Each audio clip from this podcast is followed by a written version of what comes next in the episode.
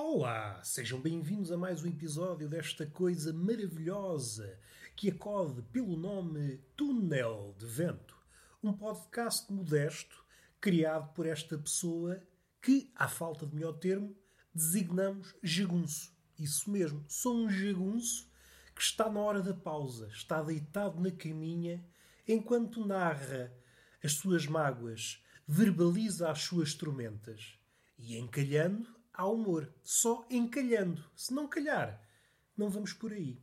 O humor não deve ser forçado. O humor deve produzir galhofa. Ou como os artistas contemporâneos dizem, deve fazer pensar. E é isso que o humor contemporâneo produz em mim. Pensamento. Eu fico a pensar: será que isto é piada? Será que não é? Missão cumprida. Vamos respirar fundo. Então não é Estou-me a rir porque é daquelas coisas que nem gosto de falar, mas vou falar na mesma. Sou assim. Estou possuído pelo espírito do youtuber ou do influencer. Eu não falo, mas vou falar na mesma porque eu gosto de falar e as coisas devem ser faladas. Não é que me surpreenda, isto é apenas um peixe num cardume muito maior. Aqueles excelsos homens feministas normalmente dá, dá sempre merda. Mais tarde ou mais cedo vão revelar-se o seu contrário. E é engraçado que há aqui um padrão. Há dezenas, centenas, só no Twitter português. É engraçado verificar que esses paladinos da Cona, o paladino da Cona em defesa, eu vou proteger a Cona, vou a qualquer tweet, sobretudo se for de um comediante, não podes brincar com a Cona. E vai saber, mais tarde descobre-se que ele era um bandido. E é engraçado como não há redenção possível para um comediante faz uma piada sobre a mulher e às vezes, vamos lá ver uma coisa, nem sequer a mulher é avisada. Mas a mulher aparece lá na piada e então é unanimemente recebida por esse cardume de palhaços como alvo. É engraçado como as coisas dão a volta. Esses paladinos da Cona, no fim de contas, são os bárbaros que vandalizam a Cona, metaforicamente falando e às vezes literalmente falando. São meninos versáteis na traquinice, na trafolhice são intrusões adaptados aos novos tempos. Eles pensam assim: o que é que rende mais? Como é que eu vou sacar uma cona contemporânea? Como é que se pesca uma cona no século XXI? É pelo feminismo, mas não é um feminismo, que o feminismo deve ser praticado por todos e eles não se contentam. Se toda a gente de bem pratica o feminismo, eu tenho que me valorizar, eu tenho que me destacar, eu tenho que ser um feminista ferrenho, extremo. Vou comentar em todo o lado, sempre que surgir a palavra mulher ou algo que lhe pertença de forma desfavorável, em que haja uma atmosfera depreciativa, eu vou lá. E se tu, comediante, fizeste uma piada sobre uma mulher num tom desfavorável, deduzo, por uma regra de três simples, que és um violador. Que é estes raciocínios, estes saltos de raciocínio. Qual é a prova que precisamos para averiguar se uma pessoa é um violador ou não? Através da piada. É assim que os tribunais dão vazão ao julgamento. Conte-me lá uma piada. E se nos vier à memória uma piada barra anedota marota, o juiz diz: Não, meu amigo, você não está capaz para viver no mundo atual. Você tem que ser civilizado. Você tem que se exibir como um feminista extremo. Ah, é engraçado como isto vem tudo ao de cima. Muito engraçado. Vai chegar um tempo em que as mães ao falarem com as suas crias, ao falarem com as suas filhotas, hão de dizer não aceites nada de estranhos e tem cuidado com os homens feministas no Twitter. Tem cuidado que estes são os piores. E é engraçado que, para essa gentalha, não há redenção possível. Um comediante que faz uma piada sobre uma mulher é o pior cabrão à face da terra. Assim que esse bandalho é apanhado numa onda de assédio, ele consegue arranjar forma de se desculpar. Não, isto que eu dizia que era para todos, que não havia desculpa, para mim há. Para mim há. Isto só demonstra como eles estão aliados nesta, neste cambalacho, conseguem alforrecas, seres invertebrados. Vão por ali porque rende, rende likes. Se falar desta forma sobre as mulheres rende likes, vamos falar sobre isso. E outra variante é aqueles bandalhos que há no Twitter e nas redes sociais. É engraçado ver esses péssimos curiosos. Vemos a timeline desses animais, vemos que eles estão a falar de coisas ocalhas. E de um momento para o outro descobrem, ao criticar um comediante, que aquilo é um filão de ouro. Dá muito engajamento. De hora avante, começam a fazer disso vida. Levantam-se de manhã cedo e é até à noite criticar o comediante. Com ou sem razão. É importante é criticar, porque isso promove engajamento, engajamento maior, mais seguidores, e é isso, tornam-se queixinhas profissionais.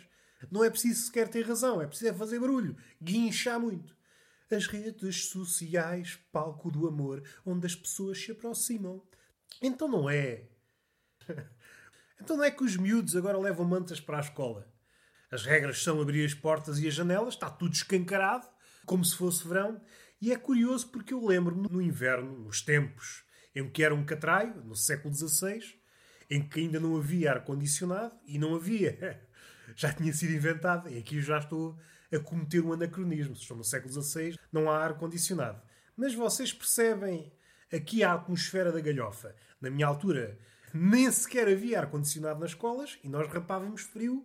E eu lembro-me de haver sempre uma ocasião em que alguém dizia: é pá, devíamos ter trazido uma mantinha. E toda a gente se ria. É, ria, ria, porque era, era absurdo trazer uma manta para a escola. E não é que, envolvidos uns anos, umas décadas, uns séculos, é usual os alunos levarem mantas para a escola. E as voltas que a vida dá.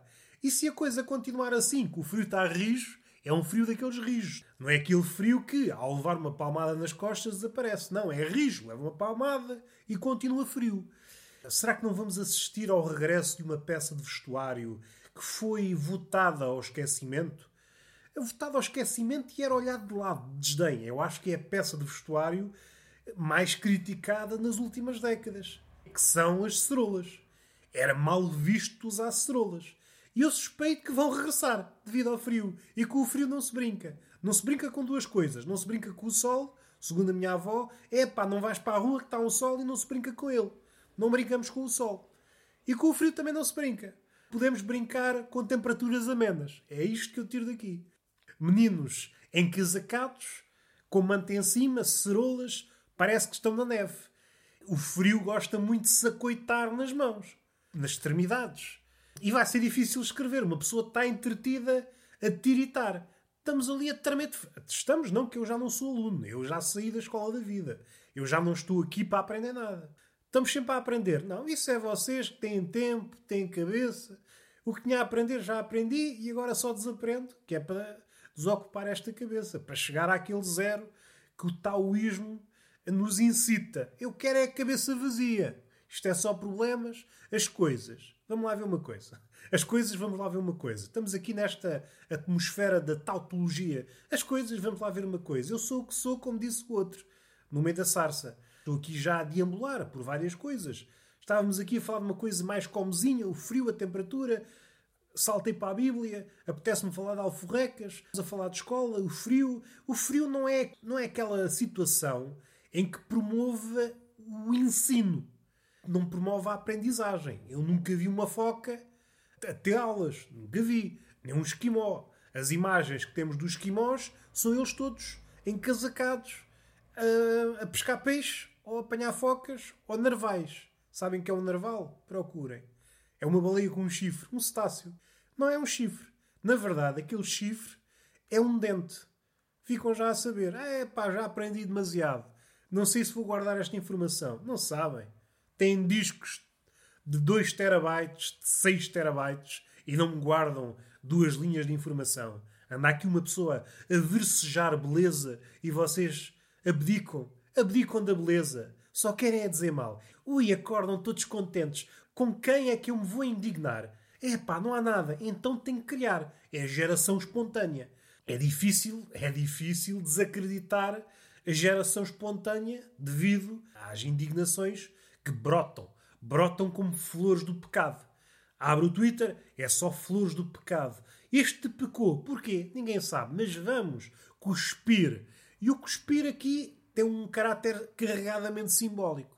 Cuspir mostra, sem sombra de dúvida, que a dúvida neste aspecto não tem sombra, é só luz, a luz da dúvida.